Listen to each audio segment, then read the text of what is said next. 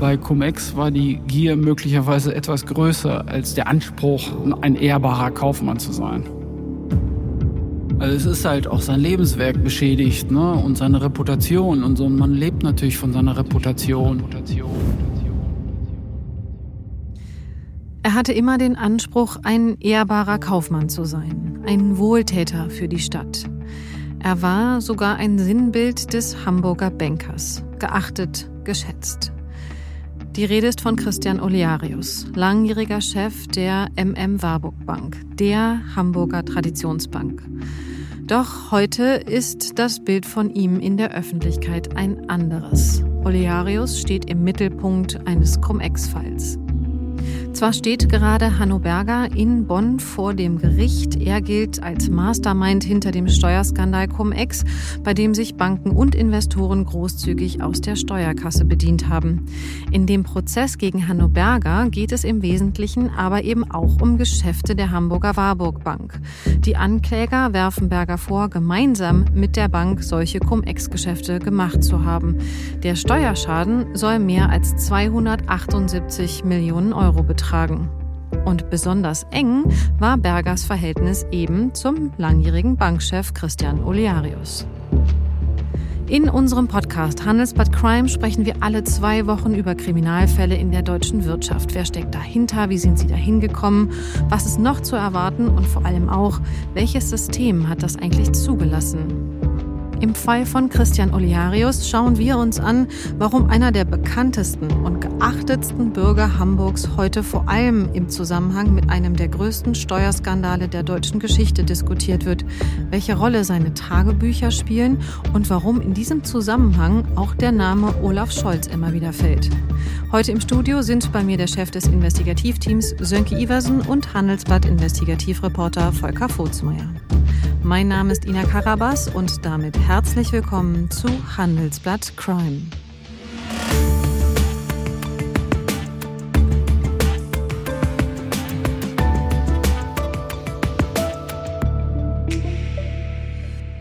Hallo Volker, hallo Sönke. Hallo, hallo Ina.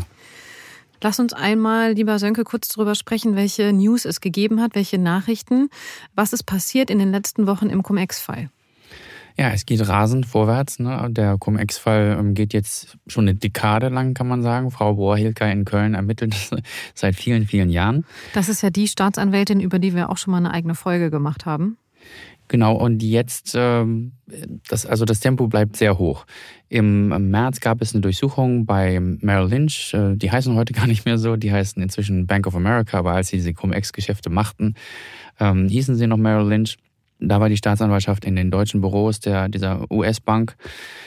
Dann hat im selben Monat der Bundesfinanzhof geurteilt, ähm, also das höchste finanzgerichtliche Gericht, das wir in Deutschland haben, dass Cum-Ex-Geschäfte steuerrechtswidrig sind.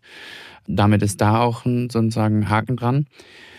Nur einen Monat später hat das Bundesverfassungsgericht zusätzlich noch ein äh, Urteil gesprochen, dass sie nicht nur äh, rechtswidrig sind, sondern auch die Gewinne aus diesen ganzen Geschäften wieder eingezogen werden können. Und wir erinnern uns ja, wir haben den Schaden auf der Cum-Ex-Geschäfte auf 12 Milliarden Euro äh, wird er im Allgemeinen geschätzt. Das kann theoretisch alles wieder zurückgefordert werden. Da muss man sehen, wie das ist, weil viele Beteiligte sich dann einfach wieder aufgelöst haben, also Gesellschaften gegründet haben, extra für diese Geschäfte, die wurden aufgelöst und so weiter. Das ist eine andere Frage.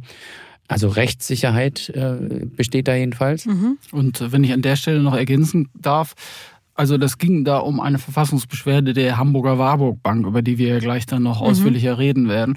Ähm, die haben sich auf den Standpunkt gestellt, die sind zumindest teilweise verjährt. Und das Bundesverfassungsgericht sagt aber, nein, das ist Betrug gewesen und da gibt es keine Verjährung. Ne? Also das ist, hat halt sehr weitreichende Folgen. Ne? Mhm. Man kann da jetzt wirklich Jahrzehnte zurückgehen.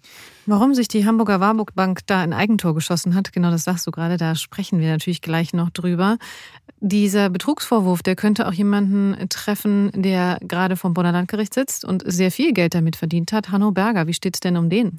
Ja, also ich war jetzt äh, dort auch in Bonn und habe ihn ein bisschen hautnah erlebt sozusagen. Also er äh, man merkt ihm an, dass er eigentlich äh, gerne Vorträge halten würde darüber, wie das funktioniert und dass doch alles rechtmäßig war. Ne? Er steht ja nach wie vor auf dem Standpunkt, äh, dass er sich nicht schuldig gemacht hat. Und ähm, er wird aber gebremst von seinem Verteidiger. Also da gab es auch Querelen und so, aber er hat jetzt einen Verteidiger gefunden, der ihn aber versucht zu disziplinieren. Aber man merkt halt, er kann eigentlich gar nicht an sich halten. Ne? Er hat hinter sich einen Karton stehen mit zehn Aktenordnern und kramt ständig in diesen Aktenordnern, holt Blätter hervor und, und zeigt. Und wenn dann der Zeuge etwas aussagt, dann möchte er ständig widersprechen. Aber das darf er halt im Moment noch nicht, ne? weil der Verteidiger halt sagt, nein, du musst jetzt im Moment ruhig sein. Und so ist im Moment die Situation. Also gab mhm. es jetzt zwei Verhandlungstage. Und äh, er ist sehr unruhig, wirkt nervös und äh, wie auf dem Sprung. Aber also im Moment hat er halt, er signalisiert durch seine Art und Weise, dass er das alles total ungerechtfertigt findet. Und das sagt er, hat er ja auch immer wieder gesagt. Mhm. Aber im Moment hält er sich vor Gericht mit, mit Aussagen jedenfalls zurück. Ich bin gespannt, wie lange das anhält. Mhm. Kleiner Teaser schon mal. Wenn es funktioniert, wenn äh, der Gerichtsprozess stattfindet vor unserer nächsten Folge, dann werden wir Sie, liebe Zuhörerinnen und Zuhörer, einmal mitnehmen in das Landgericht, denn dann werden wir live von dort einmal unsere Eindrücke schildern. Parallel zum Prozess mit Hanno Berger läuft ja auch in Hamburg noch der Untersuchungsausschuss weiter. Der beschäftigt sich schon seit einiger Zeit mit einer eventuellen politischen Einmischung in den Cum-Ex-Fall. Und auch da steht die Hamburger Bank MM Warburg im Zentrum. Doch bevor wir darüber sprechen, wollen wir einmal grundsätzlich erklären, wer oder was ist die Hamburger Privatbank MM Warburg? Ja, ist eine wirklich große Institution in Hamburg, aber auch darüber hinaus ist heute die ähm, größte inhabergeführte Privatbank überhaupt in Deutschland. Ist schon sehr alt, äh, genau genommen 224 Jahre alt, glaube ich jetzt. Also 1798 gegründet von, den, äh, von zwei Brüdern der Warburg-Familie und hat sich halt sehr verdient gemacht und auch sehr gute Geschäfte gemacht mit dem Aufbau der deutschen Wirtschaft, insbesondere der Hamburger Handelsgeschäfte und all denen, die daran mitgewirkt mhm. haben. Also, also, und die Bank war eigentlich immer in Familienhand bis jetzt. Ne? Ich weiß nicht, wie vielte Generation das ist, aber es ist tatsächlich eine der ganz klassischen inhabergeführten Banken. Ne? Davon gibt es ja wirklich in Deutschland vielleicht eine Handvoll oder so. Ne? Das mhm. ist äh, eine absolute Ausnahmeerscheinung. Also das, was man landläufig so als Traditionsbank tatsächlich bezeichnen würde. Volker, welchen Zeitraum genau betrachten wir in der Geschichte der Bank? Also geht eigentlich jetzt bei diesen Cum-Ex-Geschäften um die Jahre, ja, 2006 fing es an, bis 2011, als ab 2012 ist ja das klassische Cum-Ex-Geschäft abgestellt worden, endlich durch den Gesetzgeber, hat das definitiv geschafft. Und das ist der Zeitraum, um den es jetzt bei dieser Cum-Ex-Affäre geht. Mhm. Und wer waren in dieser Zeit, wir werden die Namen an den unterschiedlichen Stellen immer mal wieder hören, deswegen lass uns einmal kurz erklären, wer waren so die Hauptköpfe der Bank? Wir haben als, als Familienmitglied und als Eigentümer ähm, den Max Warburg, der auch im Aufsichtsrat äh, saß und deshalb halt eine Aufsichtspflicht hat und dafür verantwortlich ist, wenn da Sachen äh, falsch laufen. Herr Olearius war Aufsichtsratsvorsitzender, er war lange Zeit ähm, Chef der Bank, Operativchef und danach Aufsichtsratschef und auch weiterhin äh, Eigner. Um die beiden geht's äh, vor allem. Also das ist halt die Spitze. Unter ihnen gibt es schon ähm, mehrere Mitarbeiter, die verurteilt worden sind wegen ihrer Beteiligung an Cum-Ex-Geschäften, darunter halt die ehemalige rechte Hand von Olearius. Die Namen dürfen wir jetzt aus äh, persönlichkeitsrechtlichen Gründen nicht nennen, aber die rechte Hand, der Generalbevollmächtigt und auch der Risikoanalyst ist zu mehreren Jahren Haft verurteilt worden. Mhm. Der, der Investmenttochter der Warburg Bank, ne, die mhm. Warburg Invest. Ja, und dann sind noch andere sind auch noch angeklagt. Ne, das ist aber dann eher so zweite und dritte Managementreihe. Nach einer kurzen Unterbrechung geht es gleich weiter. Bleiben Sie dran. Sie investieren in Aktien, es fehlt Ihnen aber eine klare Strategie. Ihr Depot ist ein Sammelsurium mehr oder weniger guter Ideen. Dann geht es Ihnen wie vielen. Lernen Sie in der Masterclass Erfolgreich investieren alles über kluge Börsenstrategien.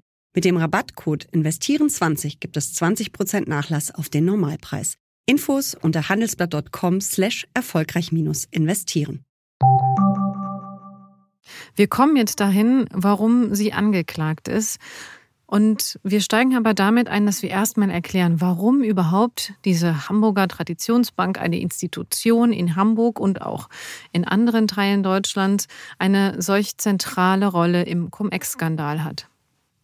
Ja, man, man, muss natürlich sagen, also sie ist eigentlich nur eine von sehr vielen Banken. Ne? Es gibt ja ungefähr 130 Finanzinstitute, die da verwickelt sind und auch eine Rolle spielen. Aber Warburg ähm, hat halt eine zentrale Rolle, weil sie jetzt in diesen ersten Strafprozessen immer mit im Fokus stand und weil sie auch sehr intensiv an diesen Geschäften teilgenommen hat. Ne? Es gab einmal die Eigenhandelsgeschäfte, also sie haben quasi Aktien aufs eigene Buch gehandelt und die Steuererstattung selbst geltend gemacht. Und dann gab es noch später die Fondsgeschäfte, da haben sie sozusagen Fonds Cum-Ex-Fonds für reiche Investoren aufgelegt, wie zum Beispiel Klaus-Peter Schulenberg von CTS Eventim. Mhm.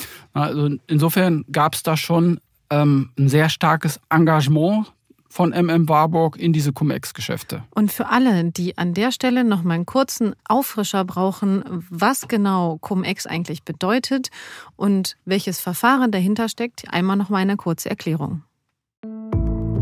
Wer eine Aktie besitzt, kann sich einmal im Jahr auf eine Dividende freuen.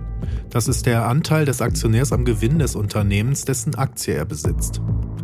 25 Prozent davon fließen als Kapitalertragssteuer an den Staat.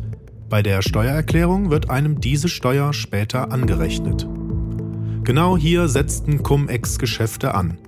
Die Beteiligten handelten dabei Aktien im Kreis und lösten dadurch Verwirrung beim Fiskus aus. Mehrere Finanzämter dachten, da hätte jemand Steuern gezahlt, also stellten auch mehrere Ämter eine Steuerbescheinigung aus. Das Ergebnis? Die Steuer, in Wirklichkeit nur einmal gezahlt, wurde mehrfach erstattet.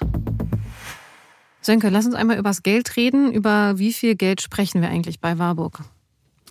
Insgesamt, das ist äh, aufgeteilt auf verschiedene Gesellschaften, verschiedene Jahre und verschiedene Fälle, geht es um rund 280 Millionen Euro. 176 Millionen Euro ähm, musste die Warburg Bank schon zurückzahlen, dazu wurde sie verurteilt. Da hat sie natürlich ein, oder was heißt natürlich, jedenfalls hat sie Einspruch erhoben. Da gibt es ein anhängiges Verfahren. Und 280 Millionen Euro ist schon sehr, sehr viel Geld für diese Bank. Die Gesellschafter Max Warburg und Herr Olearius haben sich äh, verpflichtet, was immer ähm, geleistet werden muss, sozusagen an Nachschüssen zu leisten. Und die beiden sagen, die Bank ist nicht gefährdet. Und ähm, ja, das wäre natürlich auch äh, das Beste, wenn nicht die ganze Bank an diesem Skandal scheitert. Mhm. Die Frage der Rückforderung des Geldes ist ja das eine im Fall Warburg. Die andere ist die einer eventuellen politischen Einflussnahme. Das hatten wir schon angedeutet. Und die wird in Hamburg gerade in eben jenem Untersuchungsausschuss diskutiert oder versucht zu klären. Was genau passiert da gerade? Ja, es geht im Grunde darum, dass man klären will, ob Politiker Einfluss genommen haben auf die Entscheidung der Hamburger Finanzverwaltung, äh, zunächst auf die Rückforderung der Cum-Ex-Million äh, zu verzichten. Also das ist äh, tatsächlich so gewesen, dass im Jahr 2016, da ging es um alte Jahre und um 47 Millionen Euro, ähm, dass die Finanzverwaltung überlegt hat, diese Geschäfte waren wohl nicht rechtens, wir müssen das Geld zurückfordern. Das war der ähm, Stand Anfang 2016. Dann gab es natürlich, äh, dann sind alle Alarmglocken bei der Warburg Bank schrillten und äh, dann gab es halt Treffen. Christian Oliarius hat dann halt versucht, ähm, Politiker quasi auf seine Seite zu ziehen und wohl darauf gehofft, dass diese Politiker ihren Einfluss geltend machen bei der Finanzbehörde. Und es ist tatsächlich so weit gekommen, dass die Finanzbehörde ihre Haltung aufgegeben hat und diesen Rückforderungsbescheid, den sie eigentlich erteilen wollte, doch nicht hat erlassen. Ne? Und so ist es halt dazu gekommen, dass im Jahr 2016 das Geld nicht zurückgefordert wurde. Mhm. Also, zwei Personen haben wir jetzt immer wieder gehört. Der eine ist Max Warburg, offensichtlich äh, Miteigentümer der Bank, auf jeden Fall äh, Teil der namensgebenden Familie. Und Christian Olearius. Und über Christian Olearius wollen wir ja genau sprechen der war eine sehr bekannte, eine sehr einflussreiche Persönlichkeit auch in Hamburg. Sönke, warum? Tja, Christian Olearius, das ist schon eine ganz große Nummer. Ich komme ja selbst aus Hamburg, deshalb vielleicht darf ich das sagen. Ähm, das ist ein alter Hamburger Pfeffersack. Ne?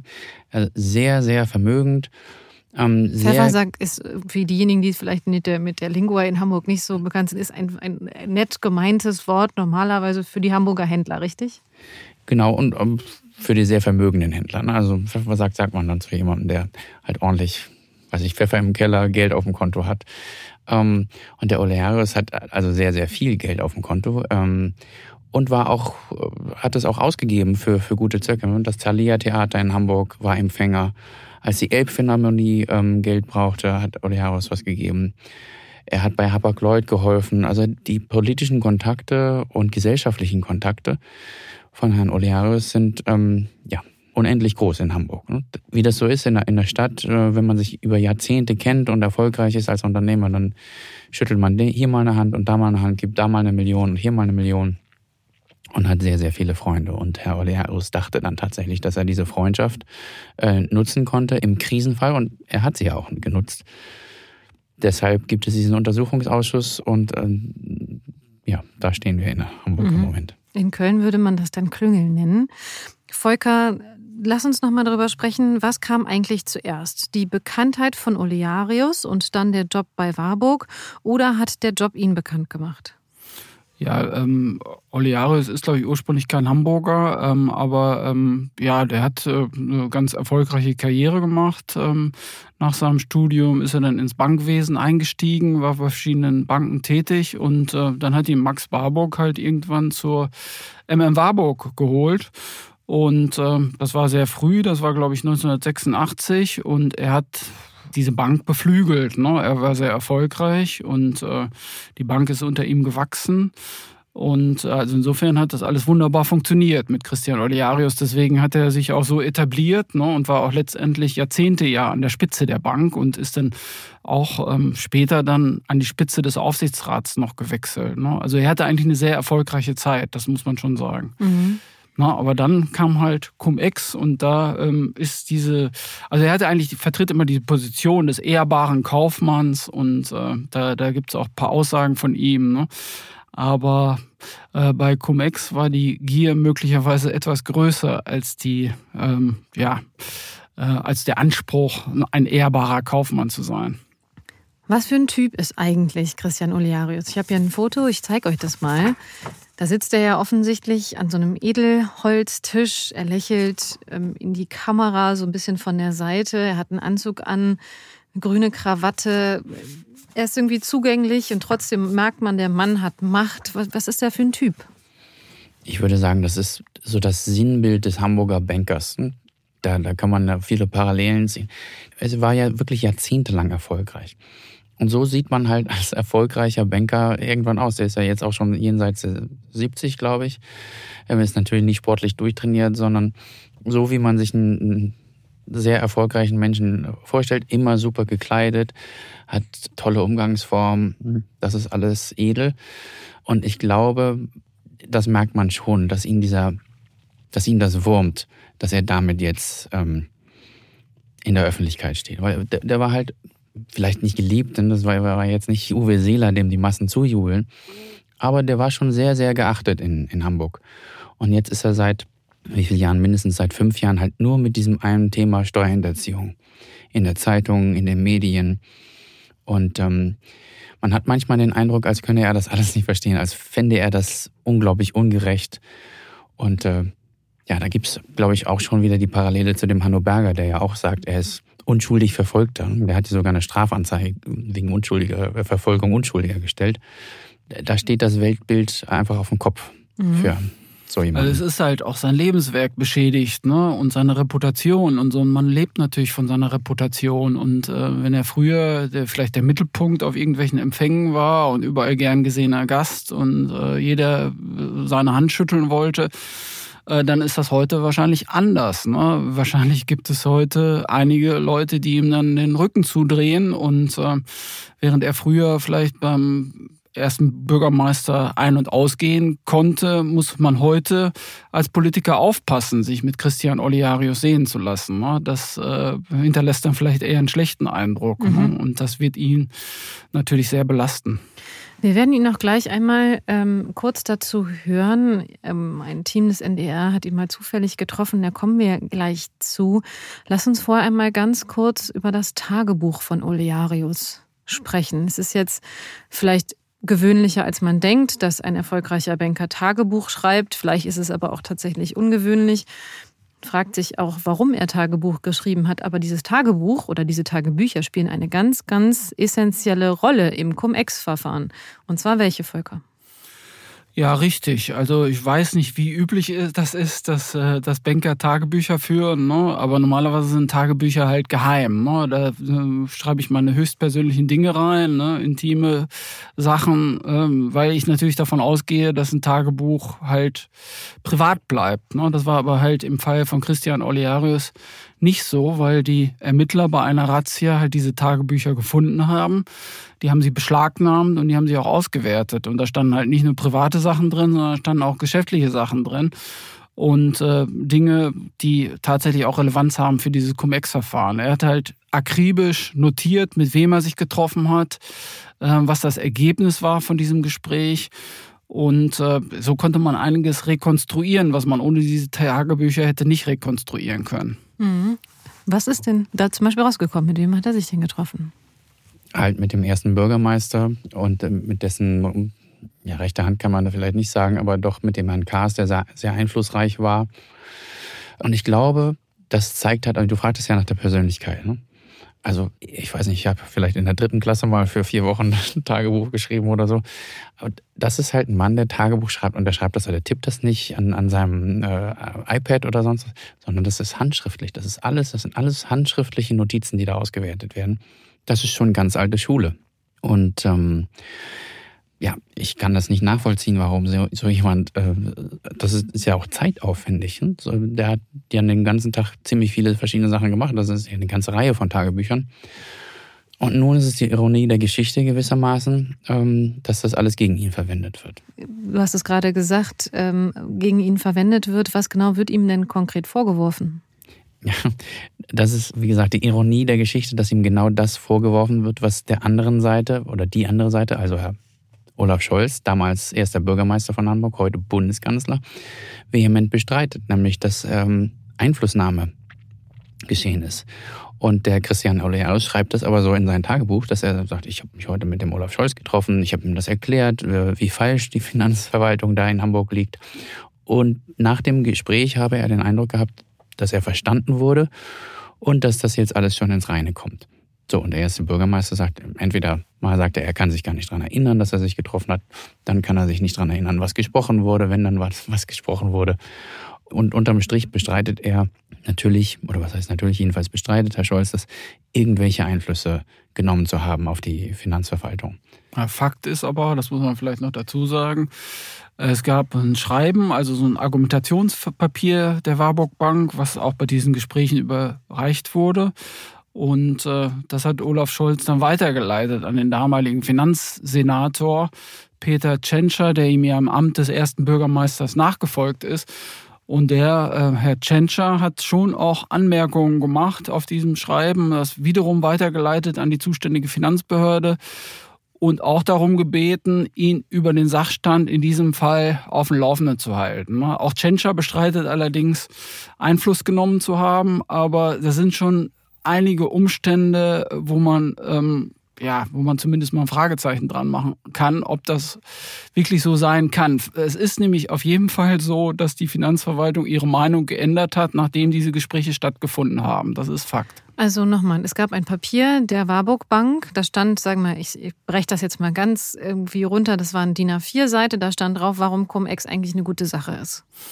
Ja, also so natürlich nicht, weil die haben natürlich immer gesagt, wir wussten nicht, dass zum Beispiel die Depotbank, das war in dem Fall die Deutsche Bank, ähm, die Steuern gar nicht einbehalten hat. Ne? Also bei Cum-Ex, wie gesagt, da geht es ja darum, dass man einmal die Steuern zahlt und doppelt sich erstatten lässt. Ne? Das sind ja verschiedene Akteure, die da zusammenwirken. Und die Warburg Bank steht halt bis heute auf den Standpunkt, dass man davon ausgegangen sei, dass die Verkäuferin der Aktie beziehungsweise die Depotbank äh, die Steuern abgeführt hat und man habe nicht wissen können, dass das eben nicht geschehen sei. Deswegen sei man selbst nicht dafür verantwortlich für diesen Steuerschaden. Mhm. Man kann ja jetzt wirklich auch sagen, dass Olearis auch selber offenbar immer davon ausgegangen ist, dass es eigentlich keine so große Sache ist. Denn ich hatte es eben schon angesprochen, im Jahr 2016 hat ein Team des NDR, die gerade auf einer Recherche waren, ihn zufällig beim Spazierengehen getroffen. Die hatten vorher versucht, ihn für die Recherche anzufragen. Das hat er immer abgelehnt. Und dann haben sie ihn zufällig beim Spazierengehen getroffen. Und was er da zum Fall sagt, da hören wir jetzt einmal kurz rein. Entschuldigen Sie, ich versuche ja nur zu verstehen, weil Sie sind doch, Sie sind doch ein Mäzen, ein hochangesehener Mäzen und sa sagen immer, dass, dass, dass das unternehmerische Gemeinwohl, äh, dass der Unternehmer dem Gemeinwohl zu dienen hat. Jetzt stehen diese schwerwiegenden Vorwürfe gegen Sie im Raum. Ich möchte dann nur, dass ich Sie vielleicht... Ich doch nicht erhoben. Warten Sie doch mal ab. Haben Sie doch etwas Geduld. Ja? Ja, aber worauf soll ich denn warten? Auf eine vernünftige Beendigung dieser gesamten Chose. Also 2016 hat er das als Chose bezeichnet, also irgendwie als etwas, naja, was irgendwie zu hoch gekocht wird, sage ich jetzt mal, und was irgendwie vorbeigehen wird. Hat sich seine Einstellung mittlerweile dazu geändert? Das nehme ich doch an. Der Mann ist äh, beschuldigt. Der Mann musste erleben, dass in den ersten drei Prozessen zu Cum-Ex ähm, sich das Gericht jeweils mit Geschäften aus seiner Bank beschäftigte. Im ersten Fall sind sozusagen Geschäftspartner verurteilt worden, im, im zweiten und dritten Fall sogar ja, Mitarbeiter, ehemalige Mitarbeiter der Bank. Unter anderem der ehemalige Generalbevollmächtigte von MM Warburg, der gemeinhin als rechte Hand von Christian Olearius galt. Ja, und so ist das halt sehr, sehr nahe gekommen, dieses Problem. Ich glaube schon, dass er 2016 das als Chose, ne, so sagt man das in Hamburg, für Quatsch, hm, der hatte den Eindruck, was soll das alles? Da ist eine Staatsanwältin aus Köln. Warum ist die überhaupt hier? Was hat die damit zu tun? Was, was nimmt die sich raus? Wir sind hier in Hamburg. Aber das hat sich halt geändert. Ne? Wenn man 176 Millionen Euro zahlen muss, ähm, nimmt man das auch als Christian äh, Olearius wahr. Außerdem ist er ja dann später, also deutlich nach dieser Äußerung, fast, ja, man kann schon sagen, gezwungen worden, als Aufsichtsratsmitglied oder Chef zurückzutreten. Ähm, er musste ja sogar die Eigentümerschaft seiner Bank abgeben.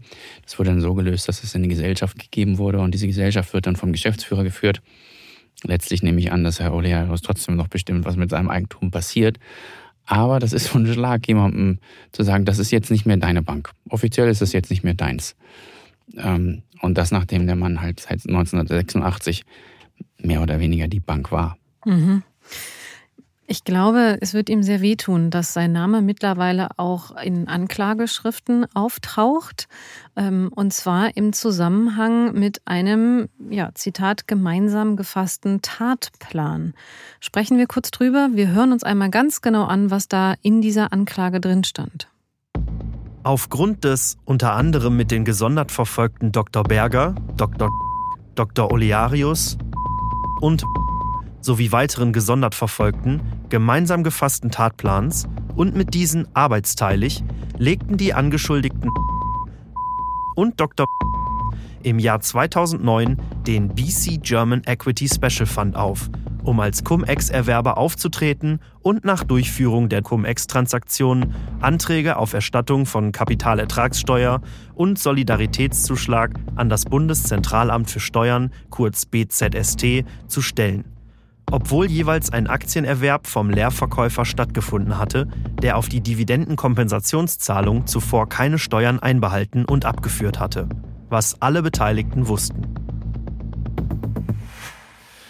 Also um das nochmal zu betonen an der Stelle, der Christian Oliarius ist im Moment beschuldigt, also es werden Ermittlungen gegen ihn geführt, es gibt also einen Anfangsverdacht. Aber also diese Anklageschrift oder dieser Teil aus der Anklageschrift, den wir gerade gehört haben, das ist keine Anklage, die sich gegen Christian Olearius richtet, sondern eben gegen ehemalige Mitarbeiter der Warburg Bank.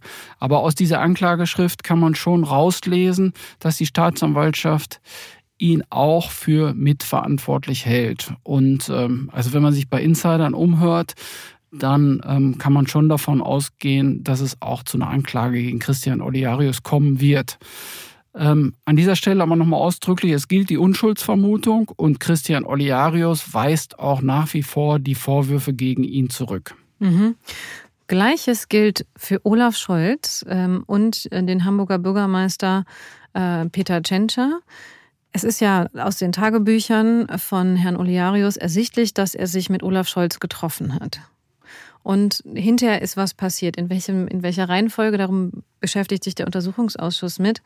Olaf Scholz hat nachdem er, auch da hatten wir schon einige Male drüber gesprochen im Podcast, recht früh eigentlich von Cum-Ex erfahren, lange Zeit nichts gemacht, ist dann aber 2019 nochmal explizit als Riesenschweinerei bezeichnet. Auch da hören wir nochmal rein. Cum-Ex war eine Riesenschweinerei.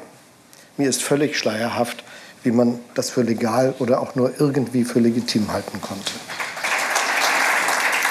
Das war nicht nur frech und dreist, das war auch wie ich finde, verachtenswert. Fällt er jetzt eigentlich damit seinem ehemaligen Bekannten, Freund, weiß ich nicht, in den Rücken? Einen Gefallen tut er ihm damit mit Sicherheit nicht, aber ich glaube, äh, für einen Politiker gibt es heute auch keine andere Möglichkeit mehr, über Cum-Ex-Geschäfte so zu urteilen, wie Olaf Scholz das jetzt gemacht hat. Also das ist klar, dass ähm, wir haben eben schon darüber gesprochen, selbst die höchsten Gerichte haben gesagt, das ist rechtswidrig, das ist strafbar. Und ähm, ja, wenn man mit einem gesunden Menschenverstand äh, drauf guckt, dann hat man das von vornherein vielleicht so sehen müssen. Aber es gibt, glaube ich, keinen Politiker, der sich heute davon nicht distanziert und äh, eben genau solche Wörter benutzt, äh, wie sie eben Olaf Scholz benutzt hat. Wobei man wohl auch verstehen muss, dass Olaf Scholz solche Wörter halt in seinem Gespräch mit Herrn Olearius 2016 nicht benutzt hat. Wenn Herr Scholz Herrn Olearius gesagt hätte, das ist dreist, das ist frech, das ist, das kann keiner denken, dass das legitim oder legal sei, dann hätte Herr Olearius das garantiert in sein Tagebuch geschrieben. Hat er aber nicht, sondern er hat in sein Tagebuch geschrieben, geht davon aus, dass diese ganze Chose jetzt, na, vielleicht nicht mit diesen Worten, aber er geht davon aus, dass sich das alles zum Guten wendet.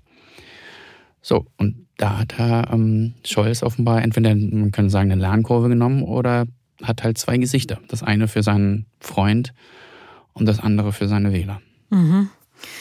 Da wird sich auf jeden Fall bestimmt auch noch der Untersuchungsausschuss äh, stärker mit beschäftigen, wahrscheinlich. Lass uns noch mal auf den jetzigen Bürgermeister, Oberbürgermeister, erster Bürgermeister, sagt man ja in Hamburg, Peter Tschentscher, ähm, lass uns da noch mal drauf schauen.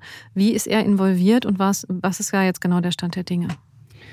Er stand praktisch zwischen Olearius und äh, Scholz, als er noch Finanzsenator war in Hamburg. Und halt halt dieses Blatt Papier oder vielleicht waren es auch zwei Blatt Papier, also sozusagen das, was man zu Commerzgeschäften wissen musste, aus Sicht der Warburg Bank. Dieses Dokument hat er halt vom ersten Bürgermeister empfangen und hat dann auch gesagt, halten Sie mich mal, also hat das der Finanzverwaltung dann weitergeleitet, was auch sehr, also der Finanz, warum, warum beschäftigt sich der Finanzsenator mit einem einzelnen Steuerfall in der Stadt? Hm? Das gehört sich nicht. Also das gehört nicht so, sagen wir mal so. Und es gibt auch keinen Grund, warum er über einen einzelnen Fall sich persönlich äh, künftig informieren lassen sollte. Das heißt, er steht auch selbst, sagen wir mal, im, wenn nicht im Feuer, dann doch im, im Scheinwerferlicht mit dieser ganzen Affäre.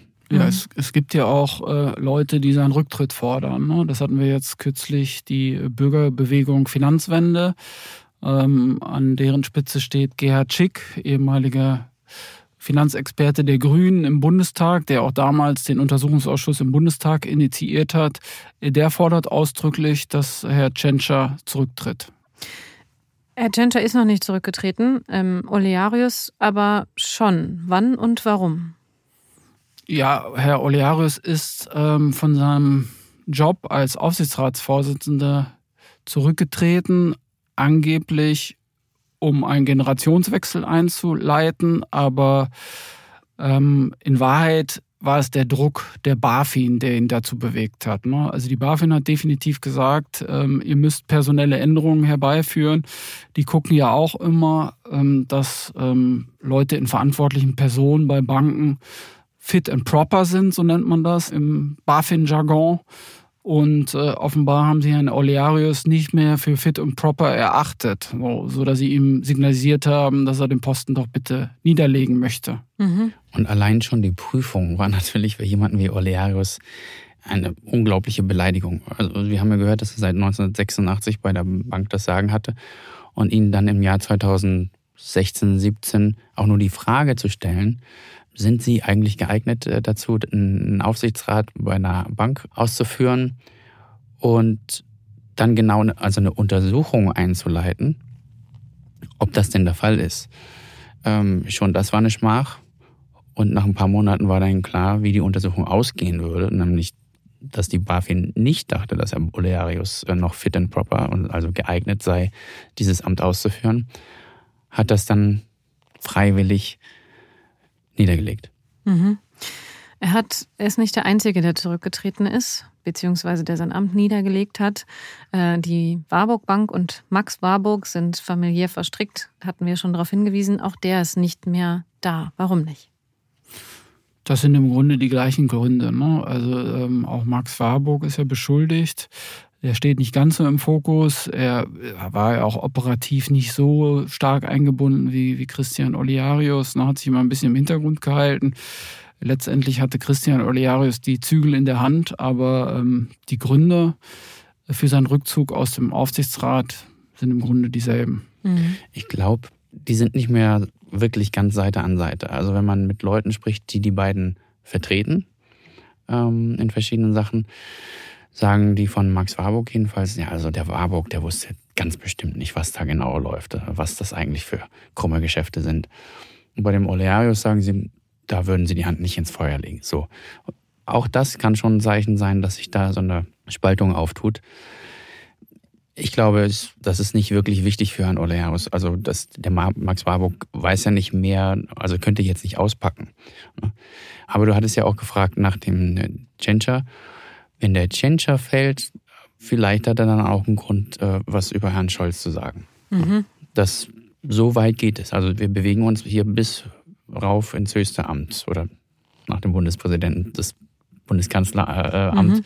halt bis zur Führung äh, unserer Regierung. Mhm. Olearis wehrt sich. Das ist sein gutes Recht. Das ist so, Volker, du hast es eben gesagt, ist auch für ihn gilt die Unschuldsvermutung. Und natürlich ähm, wehrt er sich gegen diese Vorwürfe. Lass uns da vielleicht noch mal einmal ganz kurz ähm, darüber sprechen, wie er da vorgeht. Also zum einen muss man sagen, hat er sich dagegen gewehrt, dass diese Tagebücher veröffentlicht werden. Also man darf daraus nicht zitieren. Was genau ist da der Fall? Tagebücher, auch wenn sie von Strafvermittlungsbehörden ausgewertet werden, sind sie natürlich immer noch Privatsache und da gibt es jetzt ein Urteil, dass wir, also dass die Journalisten daraus nicht zitieren dürfen. Das ist die eine Sache. Er hat ganz viele verschiedene Möglichkeiten und, und Arten, sich zu wehren. Er hat viele Pressebeauftragte und PR-Leute, die für ihn unterwegs sind. Er hat jede Menge Anwälte, die für ihn unterwegs sind. Unter anderem Peter Gauweiler, ne, der zum Beispiel Herrn Kirch vertreten hat, damals im Streit gegen die Deutsche Bank. Genau, also einen ganz bekannten ähm, Anwalt, der sich ja auch öffentlich zum Beispiel mal gegen Anne Brohrhilker gestellt hat. Ja, das ist alles Mögliche versucht worden. Ne? Also das ist tatsächlich so, dass die dann äh, versuchen, aus allen Rohren zu schießen. Ähm, ja, bisher aber ohne Erfolg. Aber man wird natürlich sehen, wenn es tatsächlich zu einem Strafprozess kommen sollte, ähm, wie er sich dann aufstellt. Ne, ist alles Spekulation, wie gesagt, ähm, so weit sind wir noch nicht aber er setzt natürlich alle Hebel in Bewegung, um doch noch irgendwie aus, äh, glimpflich aus der Sache rauszukommen. Mhm. Lass uns ein bisschen vielleicht den Zeitablauf, wenn wir es können, soweit es geht, skizzieren. Du hast es gesagt, die Staatsanwaltschaft ermittelt. Wann ist da ungefähr mit einer Bewegung zu rechnen in die eine oder in die andere Richtung? Ja, das ist bisschen schwer zu prognostizieren, aber eigentlich sind die Sachen ausermittelt. Ne? Also das sieht man ja auch an den ersten drei Strafprozessen gegen die rechte Hand von Herrn Olearius. Ne? Also das ist im Grunde ja eine ähnliche Anklage, die dann bevorstehen würde. Ne? Also insofern ist da jetzt an Ermittlungsarbeit eigentlich nicht mehr viel zu tun. Also insofern könnte da in diesem Jahr schon noch was passieren. Mhm. Wenn wir uns jetzt, Jönke, du hast es gesagt, du bist Hamburger, wenn wir uns seinen gesellschaftlichen Stand in Hamburg anschauen, das, was ihm wichtig war, wo er, so, wo er sich in der Stadt auch tatsächlich auch sehr positiv eingebracht hat. Ist das noch ein Thema? Diskutiert man das noch? Ist er jetzt vielleicht eine Person, die man nicht mehr so viel auf Partys einlädt? Oder ist es vielleicht so, dass die Leute eben sagen, wir glauben ihm, dass er nichts entweder es nicht wusste oder es äh, nicht mit einer bösen Absicht gemacht hat. Nee, ich glaube, der Zug ist abgefahren oder in Hamburg vielleicht das Schiff. Es gibt niemanden mehr. Also nachdem das jahrelang obskur war, Cum-Ex, nur allein schon wegen des Namens, sind wir heute am Punkt angekommen, wo, wo jeder Hans und Franz auf der Straße weiß, ähm, was das ist und dass es krumme Geschäfte sind und dass ein Mensch nicht weiß, was in seiner Bank abgeht, noch zu der mit so einer Bank, die ihm zu großen Teilen gehört. Das halten die Leute für unglaubwürdig und deshalb halten sie, soweit ich es mitbekomme, Herrn Olearius für unglaubwürdig. Von daher ist Herr Olearius sicher jemand, der kaum noch eingeladen wird zu den großen Empfängen. Und das kennen wir auch aus anderen Beispielen. Ne? Das geht irre schnell, wenn mal so eine ähm, Beschuldigung im Raum steht da, da will sich niemand mehr mit ihm äh, ablichten lassen und, und, ihn, und ihn an seiner Seite haben, ihm die Hand schütteln. Und, und wir sind ja hier schon viel weiter in, in, dem, in dem Fall von Olearis. Wir haben ja vorhin über den Mann gesprochen, der verurteilt worden ist. Der hatte sich ja, monatelang im Prozess geweigert, sich zur Sache zu äußern. Und dann plötzlich standen wir im Gerichtssaal und er hat den Mund aufgemacht und hat gesagt, naja, wenn Sie mich so fragen, mir war das schon klar. Äh, und es gab natürlich Bedenken. Und das war dann sozusagen der, der letzte Strohhalm. Dann ist er verurteilt worden. Damit hat er im Grunde seine Haut noch ein Stück weit gerettet, weil ähm, also der, der Vorsitzende Richter hat dann gesagt, nachdem er das Geständnis abgelegt hat, sie haben sich jetzt den größten Gefallen getan, den sich ein Mensch im Leben überhaupt tun kann. Also das hat sich dann auch ausgewirkt aufs Strafmaß. Hm, wenn ich das richtig gelesen habe, dann ist es ja wirklich so, dass der Richter immer wieder gesagt hat, Sie spielen das hier runter, machen Sie es nicht. Genau, Sie spielen es hier runter, Sie, Sie äh, ver veräppeln mich hier, ne? erzählen Sie hier keinen vom Pferd, so nach dem Motto. Ne? Und tatsächlich hat er dann, ich glaube am 12. oder 13. Verhandlungstag dann eine Kehrtwende hingelegt. Und das ist halt die, die ganze Verteidigungslinie dieser Cum-Ex-Akteure, sagen wir mal die, die ist gebrochen. Ne? Die haben jahrelang haben sie gesagt, wir sind so schlau, wir haben das so cool gemacht. Und niemand wird uns je nachweisen, ähm, dass die anderen Beteiligten wussten. Also darum ging es ja. Wissen, weiß Spieler A, was Spieler B und C und D machen. Und auf dem Papier war das erstmal nicht nachzuweisen. Aber dann hat Frau Bohr-Hilke halt als erste Ermittlerin in, dieser Sache es geschafft, äh, Leute dazu zu bewegen, ihr das System zu erklären. Und die haben mir gesagt, pass auf, Sie müssen hier hingucken. Und nicht dahin, sondern da. Und dann sehen, was die beiden zu dem Zeitpunkt gemacht haben. Und es ist dann rausgekommen, dass es völlig unmöglich war, diese Geschäfte durchzuführen, wenn nicht alle Beteiligten genau wussten, was geschehen sollte. Da ging es dann halt um solche Sachen, dass man, man wollte ja Aktien in, also in sehr kurzer Zeit, aber im sehr großen Umfang.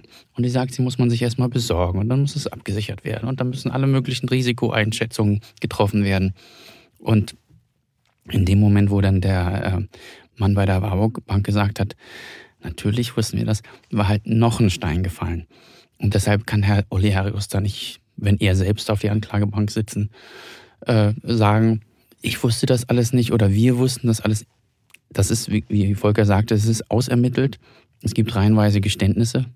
Und der ähm, Peter Biesenbach, äh, der Justizminister von Nordrhein-Westfalen, der hat ja extra eine eigene Massenabfertigung sozusagen da in Bonn. Das ist ja nicht nur ein Saal, sondern da können parallel zehn Verfahren äh, geführt werden. Und er spricht schon von einer fabrikartiger Aburteilung der Cum-Ex-Beschuldigten. Mhm. Die Seele müssen allerdings noch gebaut werden. Aber auch dafür sind schon Vorkehrungen getroffen. In Siegburg, der Kleinstadt in der Nähe von Bonn, da werden tatsächlich so Leichtbauhallen errichtet, um dann da die Cum-Ex-Prozesse abhalten zu können. Mhm. Und in diese Fabrik, da werden wir versuchen zumindest in der nächsten Folge genauer reinzuschauen. Denn ich hatte es schon angesprochen, wir wollen versuchen, wenn der Prozess an dem Tag stattfindet, denn der ist in der Vergangenheit schon immer mal wieder auch verschoben worden, direkt live quasi aus dem Gericht zu berichten, was wir sehen, was wir hören, wer alles da ist und was sie da so sagen. Also kann ich empfehlen, hören Sie nächste Folge auch gerne wieder rein. Wir sind nun am Ende dieser Folge von Handelsbad Crime. Danke Volker, danke Sönke. Ja, vielen Dank danke fürs ebenso. Zuhören. Danke Ihnen, liebe Zuhörerinnen und Zuhörer.